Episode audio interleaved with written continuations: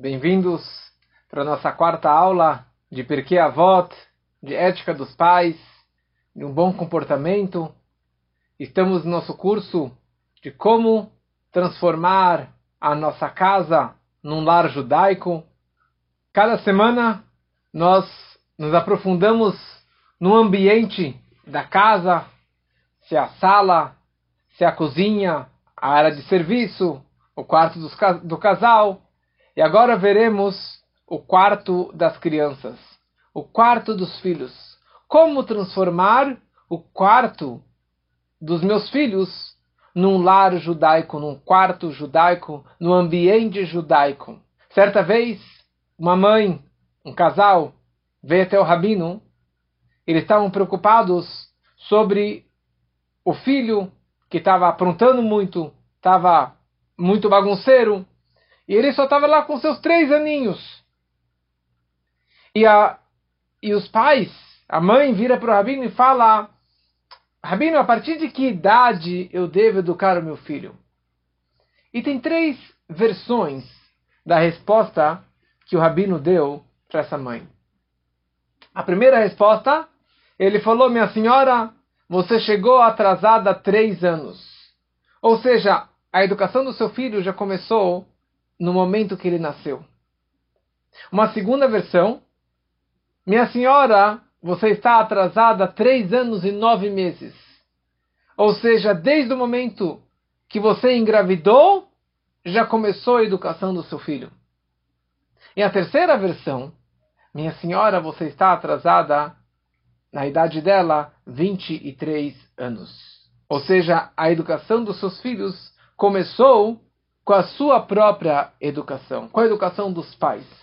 E a pergunta é: qual dessas três versões está correta? Ou qual dessas três histórias, dessas três versões da resposta do rabino está correta? E na verdade as três respostas estão corretas. E hoje, hoje iremos é, analisar essas três respostas baseado em três frases do Perquê Avot que iremos estudar hoje. Quem tem o Perquê Avot, quem tem o livro de ética dos pais, é bom abrir para poder acompanhar o texto de hoje, que é um pouquinho comprido. Estamos no capítulo 4, na Mishnah número 20. Eu vou ler toda ela e depois vamos nos aprofundar sobre cada parte desse, dessa Mishnah. Então a Mishnah diz o seguinte: Elisha Benavuia disse: Aquele que estuda a Torá quando criança, a que se compara? A tinta escrita sobre um papel novo. E aquele que estuda a Torá quando ancião, mais velho, a que se compara? Há uma tinta escrita sobre um papel que já foi apagado. Rabi Yossi Bar Yehuda, de Kfar Habavli, disse: Aquele que aprende Torá dos jovens, a que se compara? Aquele que come uvas verdes e bebe vinho novo de seu tonel. Enquanto aquele que aprende Torá de anciões, anciãos, de pessoas mais velhas, a que se compara? Aquele que come uvas maduras e toma vinho envelhecido. Terceira frase. Rabi Meir disse: Não olhes a vasilha, e sim o que ela contém. Pode haver uma vasilha nova, cheia de vinho velho, ou uma vasilha velha, na qual sequer haja vinho novo. E aqui temos três mensagens desses três grandes sábios.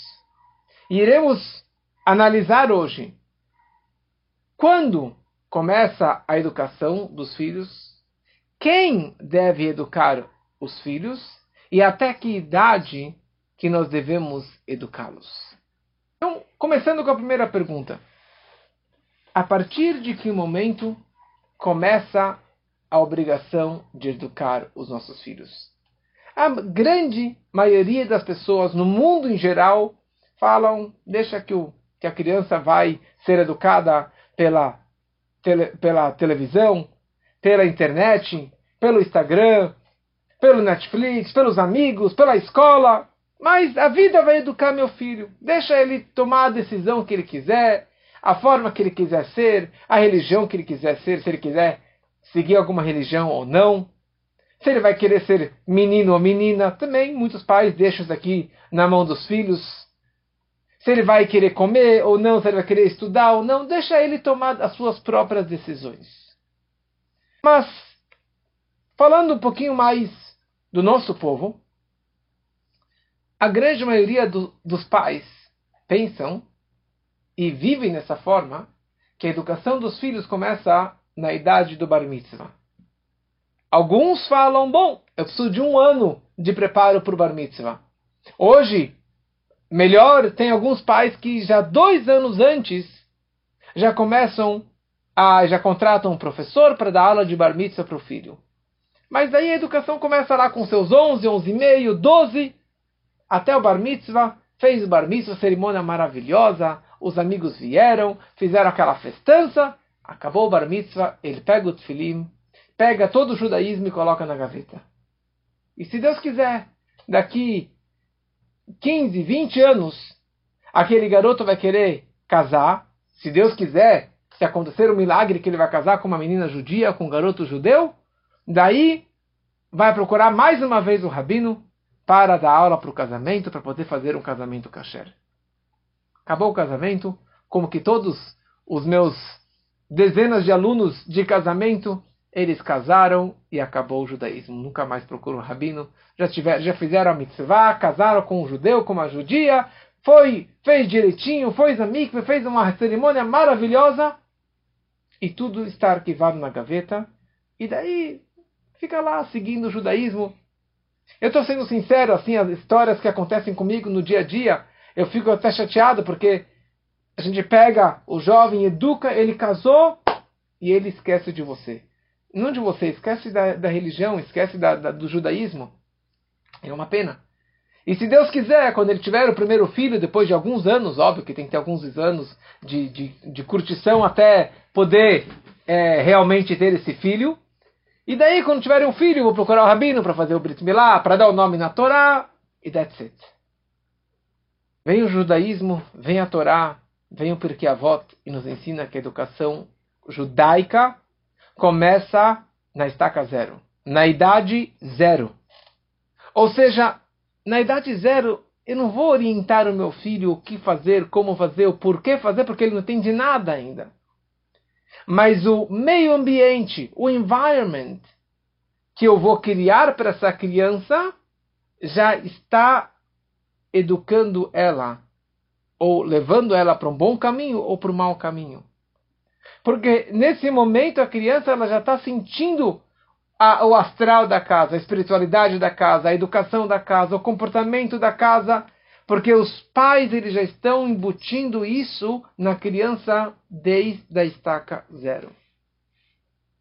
A psicologia já entende hoje em dia que os primeiros anos de vida da criança isso influencia e cria essa estabilidade na criança durante toda a sua vida. A forma que os pais educam os filhos quando pequeno, isso vai ajudar na criança na linguagem da psicologia, na autoconfiança e de se adaptar ao meio ambiente e de criar um ambiente. Isso tudo é influenciado pelos seus pais desde o nascimento. Ele não sabe ainda, mas as experiências que ele tem com os pais durante toda a sua infância é isso que vai, na verdade, criar aquele futuro adulto. Assim também em relação a educação judaica.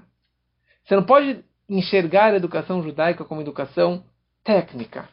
Simplesmente como fazer da forma assim, assado. Esse shur estamos fazendo em relação da alma de uma pessoa muito querida, Uri Ben Akiva, que hoje é o Yortzeit, terceiro Yortzeit dele.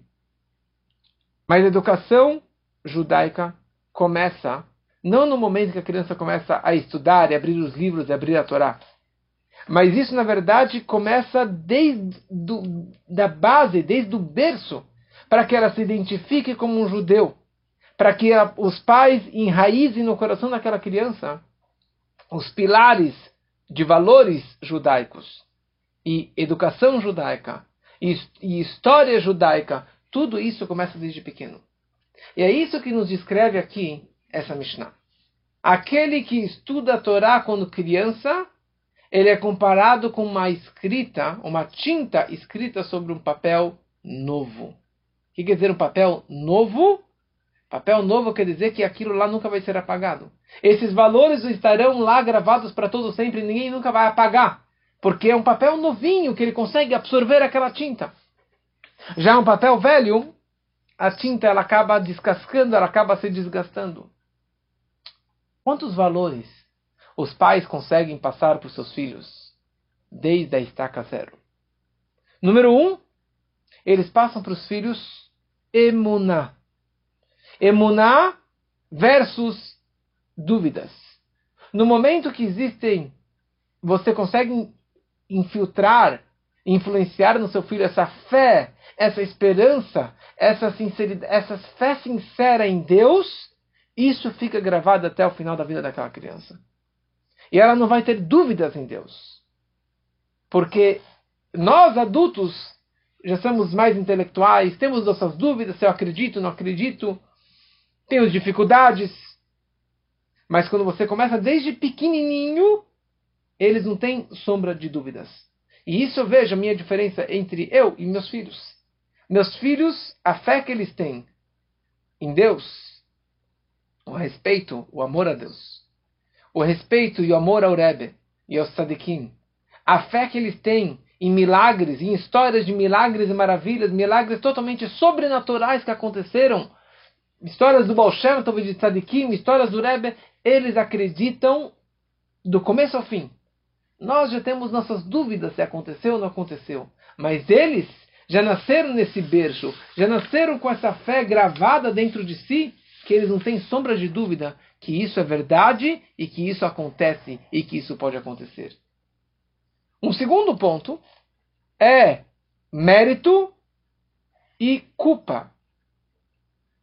Se você educa o seu filho desde pequeno com uma fé em Deus, então ele já nasce com esse orgulho judaico, com esse orgulho de, de ter o mérito de ele ser um judeu, poder estar próximo de Hashem, poder cumprir as mitzvot. E quanto mais ele crescer, ele vai entender a responsabilidade e o jugo que ele tem com tudo isso. E ele não vai sentir essa a, a, a, ai que chato, que pesado o judaísmo e com tanta dificuldade, ele vai sentir o mérito e não a dificuldade. Já um adulto, quando ele começa a cumprir as mitzvot, ele fala: ah, tantas regras, tantas dificuldades, tantas proibições. A criança não sente isso como proibição. Eles como uma, uma vivência, como um mérito de participar de tudo isso. Terceiro ponto, a generosidade de Milut Hassadim como simplesmente não ser bobo, não ser trouxa. Uma criança que nasce acostumada em dar, em compartilhar, em receber hóspedes em casa, em dar tzedakah desde pequeno. Nós pegamos um bebê de meses, colocamos uma moeda na mão dele e forçamos ele a colocar dentro da caixinha da tzedakah. Toda véspera do Shabat, todas as crianças colocam dinheiro na tzedakah. Meu filho, desde pequeno, quando ele ganhou algum dinheirinho, eu ensino que ele tem que dar 10% para tzedakah. E ele já entrou no costume dele. Me lembro que a primeira vez que eu falei do meu filho, eu tinha, ele tinha talvez 4 anos, que ele precisava dar 10%. Ele falou, mas papai, eu vou, ele ganhou, será de Hanukkah, ele ganhou 50 reais. Mas eu vou dar 5 reais para tzedakah? Eu falei, sim. Tem uma promessa de Deus que você vai receber o dinheiro de volta. Ele falou, uau, sério? Então eu vou fazer uma experiência. Ele colocou 5 cinco moedas, cinco reais na tzedakah. E daí ele ficou verificando a carteira dele para ver se aquele dinheiro voltava. Eu falei, não é assim, não vai aparecer de repente aquele dinheiro na carteira. Mas dito e feito, passou alguns dias, ele foi visitar a casa de um, de um aluno, era Hanukkah, quando eu estava saindo de lá, ele falou, ah, você se comportou tão bem, tô 50 reais. E deu para ele aqueles 50 reais. E a partir de então, desde os quatro anos, ele sabe e ele sentiu na pele que tzedakah você dá e Deus dá de volta. E ele é no automático. Hoje, qualquer dinheiro que ele ganha, ele já vai e separa sozinho o dinheiro e coloca na tzedakah. Depois, mais velho, a gente começa a pensar, mas assim, será? Eu trabalhei, eu suei, eu vou colocar 10%, 20% ou mais do que isso na tzedakah? Mas ele já nasce com essa natureza e com essa educação dentro de si. Falando sobre dinheiro, a criança, ela, desde pequena, ela já entende que dinheiro significa tzedakah. Dinheiro significa compartilhar com os próximos. Também, depois, eu vou poder comprar os meus doces e comprar meus, meus brinquedos. Mas a primeira associação que a criança ela tem com dinheiro é tzedakah, compartilhar com o próximo. E isso significa uma tinta escrita num papel fresco, num papel novo, que isso fica gravado na cabeça e no coração e na natureza daquela criança para sempre. Por isso nós falamos todo dia no Shema Israel. Nós falamos Velimadetem otam ed benechem ledaber bam. Velimadetem, você vai ensinar eles, ou seja, a Torá, você vai ensinar ela a Torá para teus filhos ledaber bam, para que eles falem nela. Ledaber, você vai ensinar os seus filhos, ou como que você vai ensinar o teu filho a ledaber, a falar? Qual a primeira palavra que você deve ensinar para o seu filho? É bam, é nelas, nas palavras de Torá. Como que você ensina seu filho? Você começa a ensinando palavras de Torá. Primeiras palavras que uma criança ela fala é papai e mamãe, ima aba. Mas a primeira frase que você deve ensinar e repetir diariamente para o seu filho é Torá tzivá lanu Moshe morashá keilat Yaakov. A Torá nos ordenou Moshe é uma herança para a congregação de Jacob, para o povo de Israel. Ou seja, a fala e as palavras e a garganta e o corpo e a energia daquela criança já está permeada com palavras sagradas, palavras de Torá grava naquela criança. Da mesma forma que falamos nas últimas aulas, falamos que quando você faz aula de Torá dentro de casa, você está infiltrando essa energia, essa santidade dentro das palavras, dentro das paredes da casa, muito mais numa criança fresquinha, pura, ingênua, você está gravando dentro dela essa chá, essa santidade. Então, com isso, na verdade, quando você quer ensinar para a criança, você não vai ensinar primeiro o ABC. Você vai ensinar para ela Alevei Gimel Dalet. E se quer ensinar para ela, você pega um Sidur, você pega um Salmo, você pega um livro de Torá e você mostra para a criança isso é Alev, isso é Beit, isso é Gimel, que dessa forma, essa energia, e a criança já começa a se familiarizar, já começa a se acostumar com toda essa energia que tem no Sidur, que tem nos nossos livros sagrados. E aqui é interessante quem que nos ensina isso tudo? Essa frase é passada por Elisha ben Avuya. Elisha ben Avuya. Elisha ben Avuya era um dos grandes eruditos do Talmud, da Mishnah. E ele era o mestre, o professor do Rabi Meir Bal Hanes. Ou seja, Elisha ben Avuya, ele era colega do Rabi Akiva, que Rabi Akiva, ele era também um mestre do Rabi Meir Balanés.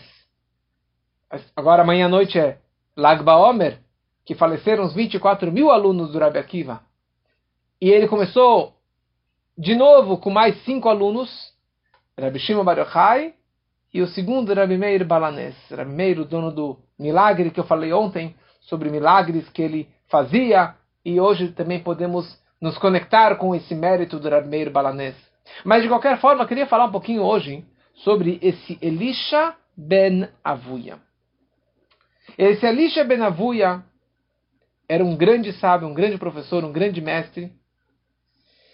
E ele, em algum momento da vida, ele acabou largando todo o judaísmo. Ele viu alguns acontecimentos, alguns eventos trágicos, e isso mudou a sua visão sobre a espiritualidade. Ele perdeu a sua fé e acabou virando as costas contra a Torá, contra Deus, contra o judaísmo. E o pior de tudo, que ele começou e tentou a desencorajar crianças em seguirem o judaísmo. A tal ponto que ele teve um apelido. O apelido dele era Acher. Acher significa o outro. O outro. Ele foi tão longe que ele não chamava mais ele como Rabi Elisha Benavuia, e sim como Acher, o outro, que ele foi tão longe. Então, apesar da sua heresia e da blasfêmia que ele estava fazendo, o seu aluno, Rabbi Meir, seguiu ele, continuou dedicado aos ensinamentos do professor. Ele continuou tendo shurim com Elisha Benavuia. E ele conseguia, na verdade, fazer essa filtragem, por causa que ele era um grande Tamil Chacham. Meir Malanés continuou aprendendo com ele. Como que Meir disse, eu comi da romã e eu descartei a casca. Ou seja, eu consegui comer o que prestava dele, absorver o que prestava dele, e o resto eu joguei para fora. Certa vez, Meir estava dando uma drachá, uma palestra no Shabat, e vieram falar para ele, olha, o seu mestre, Elisha Benavuia, está passeando de cavalo aqui pela cidade. Meir saiu da sinagoga no meio do Shabat e foi atrás do cavalo do Elisha para aprender mais Torá com ele. E o Elisha andando de cavalo, que no Shabat é um pecado, continuou dando aula para ele de Torá, e o Reb Meir, com toda a humildade, acompanhando o seu mestre. Até que eles chegaram no Tchum Shabbat. Tchum significa no limite do Shabbat. Shabbat tem um limite que você pode, para fora da cidade, você pode andar até aproximadamente um quilômetro a pé. Depois disso, você não pode sair, como se tivesse um cerco é, imaginário ao redor da cidade. Então, Meir Desculpa, então o Elisha, que estava montado no cavalo, falou para o Meir, falou, olha, nós chegamos no Tchum e você tem que voltar para trás e você não pode mais viajar no Shabat. E virou para ele e falou, você também deve voltar, meu mestre. Voltar fisicamente e voltar espiritualmente para a religião. Ele falou, esquece de mim. Eu não tenho jeito. Eu ouvi uma voz celestial que dizia, Voltem, filhos, ao Pai Celestial. Todos menos Acher. Todos menos Elisha Benavuia. Ou seja, eu não tenho como voltar atrás, minha chuva nunca vai ser aceita. Mas ele estava sofrendo a vida toda. Ele estava sofrendo e sofrendo, e ele estava prestes a falecer.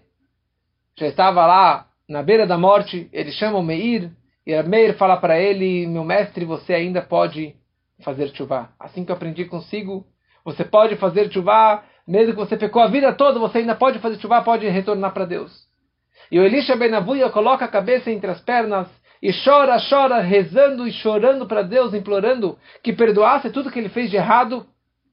Como consta que não tinha nenhuma moça em todo Israel que o Elisha não a conheceu. Mas ele chorou e chorou e ele acabou falecendo. E naquele momento Rameir abriu um sorriso, dizendo: Eu vejo que ele foi perdoado e por isso que ele acabou falecendo. E saiu uma voz celestial e disse que o Elisha Benavuia ele vai direto para o Lamabá, para o paraíso, para o mundo vindouro. É interessante. Por que ele acabou largando tudo?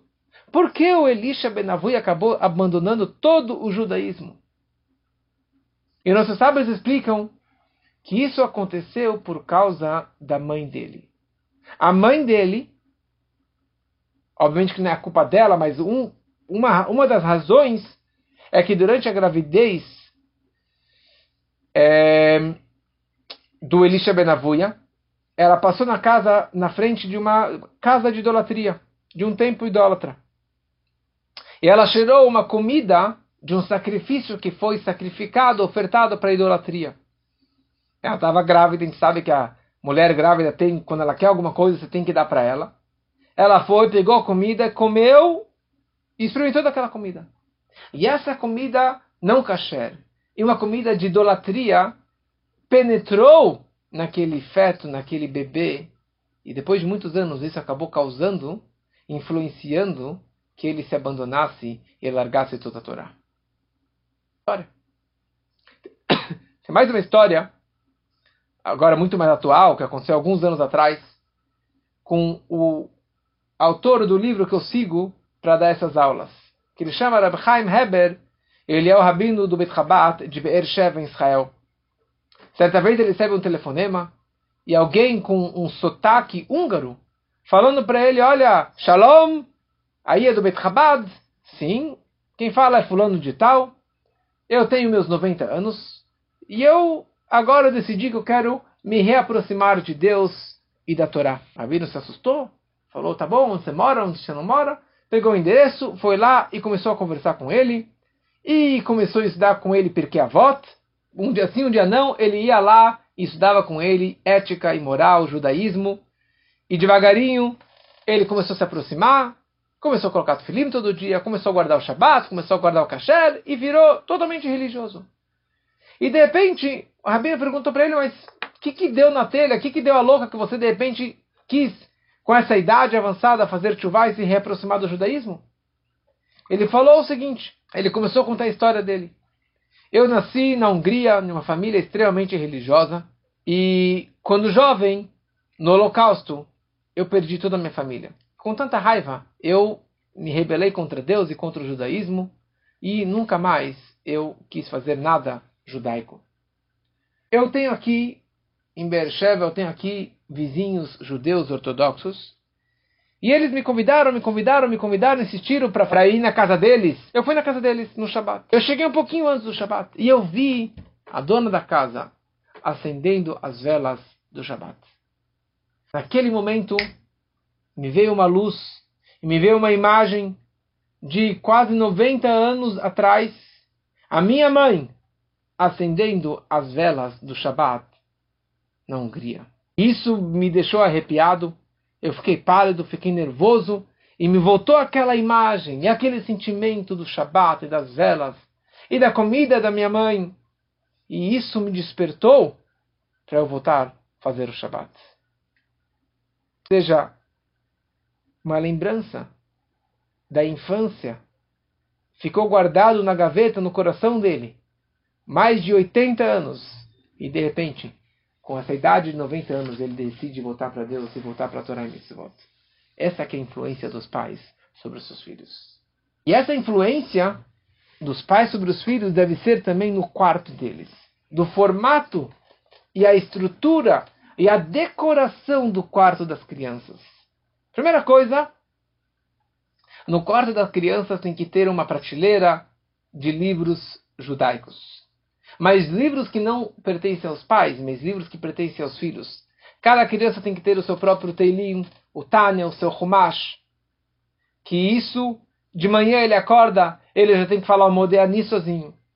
Cada criança, o Rebbe aconselha que tenha a sua própria caixinha de tzedakah e a caixinha esteja pregada na parede, para que a estrutura do quarto esteja, na verdade, conectada com essa santidade e com a mitzvah da tzedakah.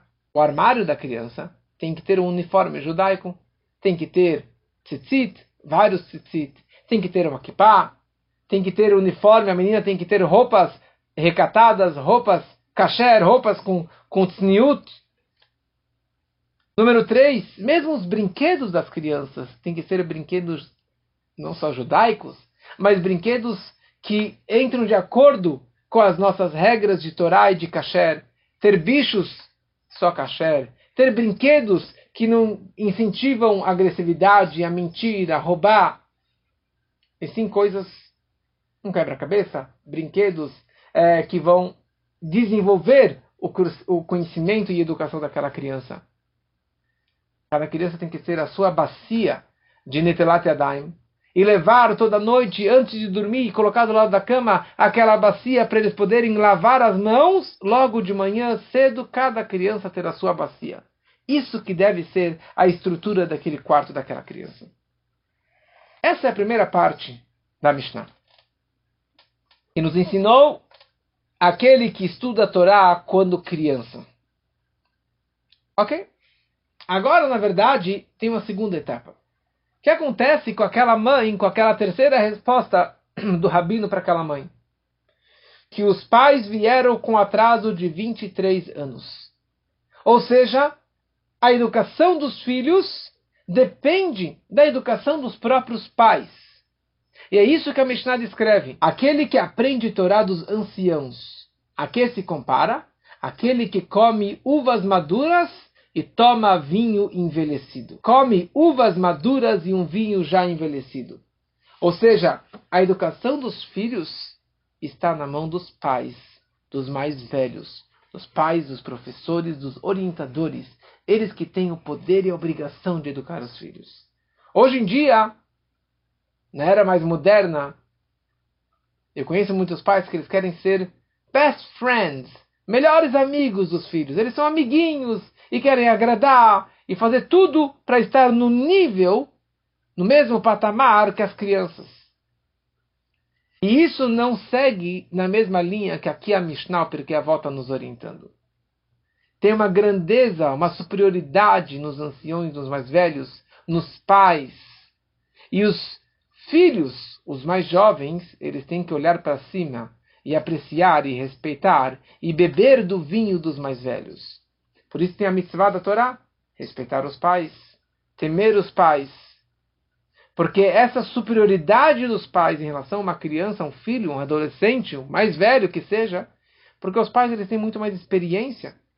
Os pais eles têm uma cabeça, uma, uma, uma ideia mais formada, muito mais do que aquela criança que é imedialista. Por isso que a Mishnah compara os velhos, os mais, os mais velhos, não os velhos, os mais velhos, com uvas maduras e um vinho mais velho. Porque uma uva madura, o sol já bateu muito mais nela, que ela acabou cozinhando muito mais.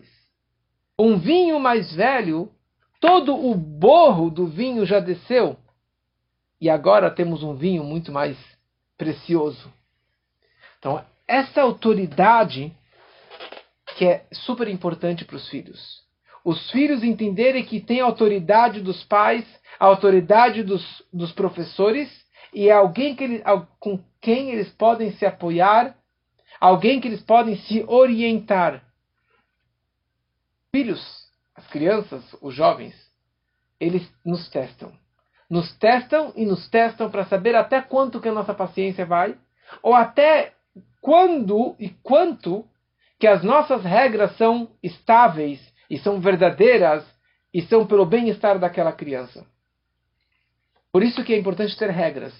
E se a criança abusou, extrapolou, passou da do limite, ele tem que receber um castigo. Ele tem que receber uma punição, porque senão, se você não der a punição, se você não der o castigo, não bater na criança, mas ter algum castigo, vai perder algum passeio, perder alguma coisa, a criança ela vai abusar a criança ela vai passar dos limites. É necessário, porque a criança ela espera e ela aguarda que os orientadores, os professores e os pais tenham regras claras e tenham esses castigos.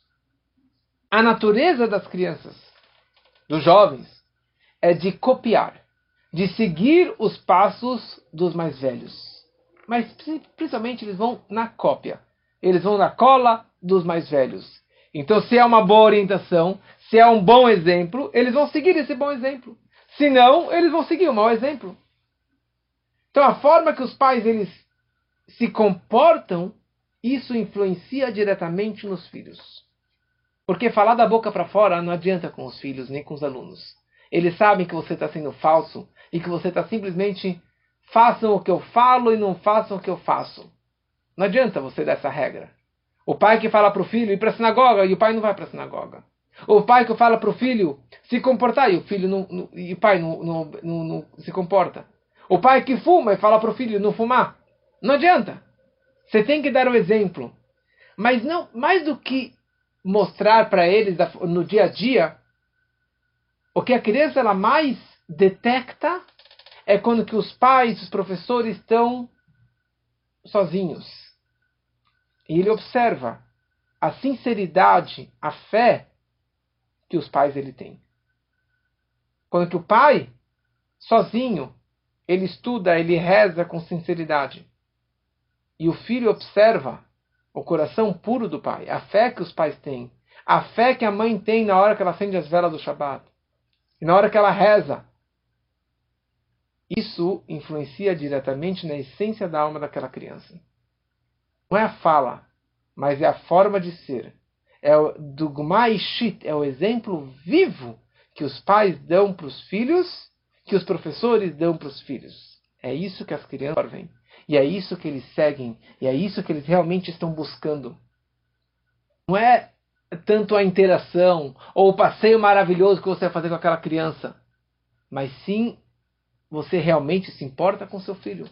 Você realmente comemora o sucesso dele e chora com a tristeza e com o problema que seu filho está passando? É o mais precioso. De você ter essa conexão com seus filhos e de eles olharem para cima e falarem: Uau, meu pai, minha mãe são exemplos de pessoas, eu quero copiá-los. Meus professores, meu rabino, é alguém que eu quero copiar, alguém que eu quero seguir, é um exemplo de vida para mim. Não somente os pais, mas também os avós.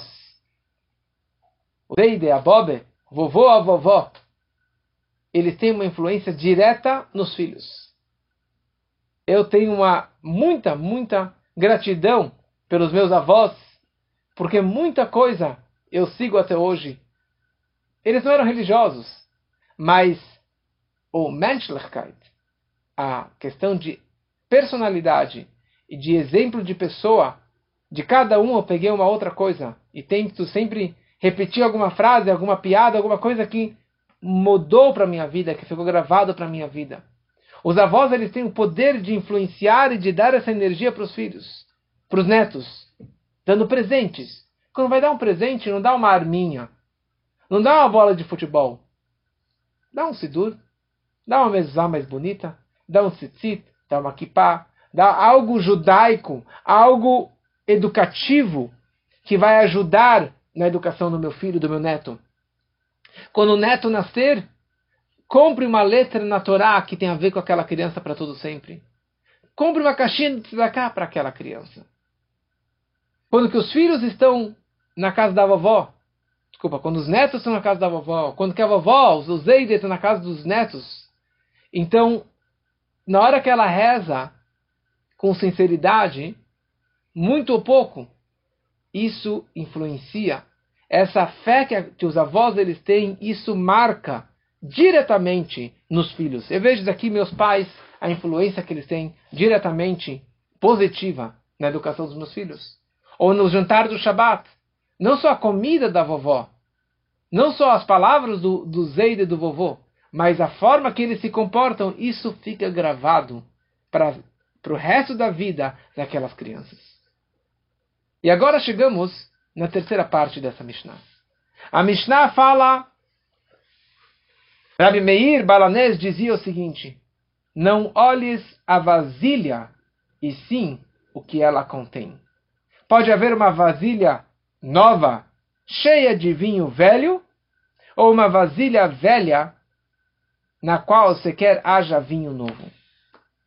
Tinha um grande sábio, que chamava Rabi Shua ben Hanania, que ele frequentava o palácio do rei. E frequentava, tinha discussões, tinha muitas conversas com o rei. E certa vez ele chega lá e a princesa, a filha do rei, estava lá presente. E ela virou para o sábio e falou: Olha, você tem muita sabedoria, mas você tem um recipiente nojento, feio. Ou seja, ela achou ele uma pessoa muito feia. Rabi vira para ela e fala: Em quais vasos, em quais vasilhas você coloca vinho? E a princesa virou para o Rabishua e falou: Ah, nós colocamos em, em jarros de barro. E falou para ela: Mas calma aí, jarros de barro é algo tão simples, tão barato. Pessoas importantes que nem vocês, você deveria pegar o vinho e colocar em vasilhas de ouro e de prata e não em jarros de barro. E ela, boba, foi lá, pegou o vinho do pai e colocou em jarros de, de ouro e de prata. E obviamente, depois de alguns dias, aquele vinho avinagrou, estragou. E o pai ficou furioso com a filha que estragou aquele vinho que ele estava guardando. Falou: Que história é essa, minha filha? Falou: Foi ideia do grande sábio do Rabishua. Ele chamou o Rabishua e falou para ele: O que, que você fez? Ele falou: Olha, eu orientei a ela a fazer exatamente da forma que ela falou para mim. Então, primeiro falamos na Mishnah, Halomed Yelet, aquele que ensina uma criança, ou seja, que a melhor, educação, a melhor idade para educar uma criança é na idade zero. Depois falamos que o orientador, o melhor professor, é uma pessoa mais velha, são os pais mais velhos. E depois ele fala: não enxergue a vasilha e sim o que tem dentro dela. Ou seja, existem exceções, tanto na questão da educação, com qual idade, e quem deve ser o orientador, com qual idade ele deve educar.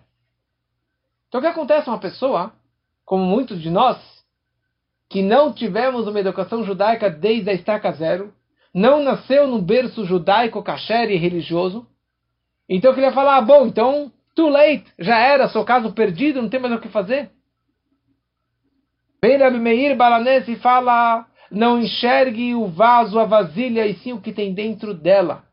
Porque você pode ter um vaso velho com vinho novo, e pode ser um vaso novo com um vinho, um vinho velho. Não existe um caso perdido. Mesmo uma pessoa mais velha, ela pode e deve buscar uma educação judaica digna, com valores e ética judaica. E o exemplo do Rabi Meir, ele aprendeu do seu próprio mestre o outro mestre, Rabi Akiva. Rabi Akiva, nós sabemos que ele começou a estudar Torá com a idade de 40 anos. E ele, quando a Rachel, a filha do patrão dele, se apaixonou por ele, queria casar com ele. E ele falou: Imagina, eu estudar Torá com essa idade? Impossível. E daí tem aquela história conhecida que ele estava no pátio, ele era um pastor, cuidava do rebanho do pai dela. Ele viu Água mole em pedra dura, tanto bate até que fura. Ele viu um furo numa pedra. Ele falou: se a água mole fura uma pedra dura, então a Torá, que é comparado à água, também pode furar essa cuca dura, essa cabeça dura de 40 anos. Ele começou a estudar a Torá, ficou 24 anos estudando Torá, como já contei outras vezes, e depois de 24 anos, ele virou o grande Rebbe Akiva, que construiu uma estivá de 24 mil alunos. Dá para recuperar, sempre dá para ir atrás. E aqui nós percebemos a importância desse shur que estamos dando aqui. Que a grande maioria são adultos ou mais idosos que nunca estudaram Torá ou que estudaram e estão querendo conhecer mais. It's never too late. Em qualquer idade você pode e deve aprender Torá. Você pode aprender de pessoas mais, mais jovens, como eu. Você pode aprender Torá de pessoas de qualquer idade.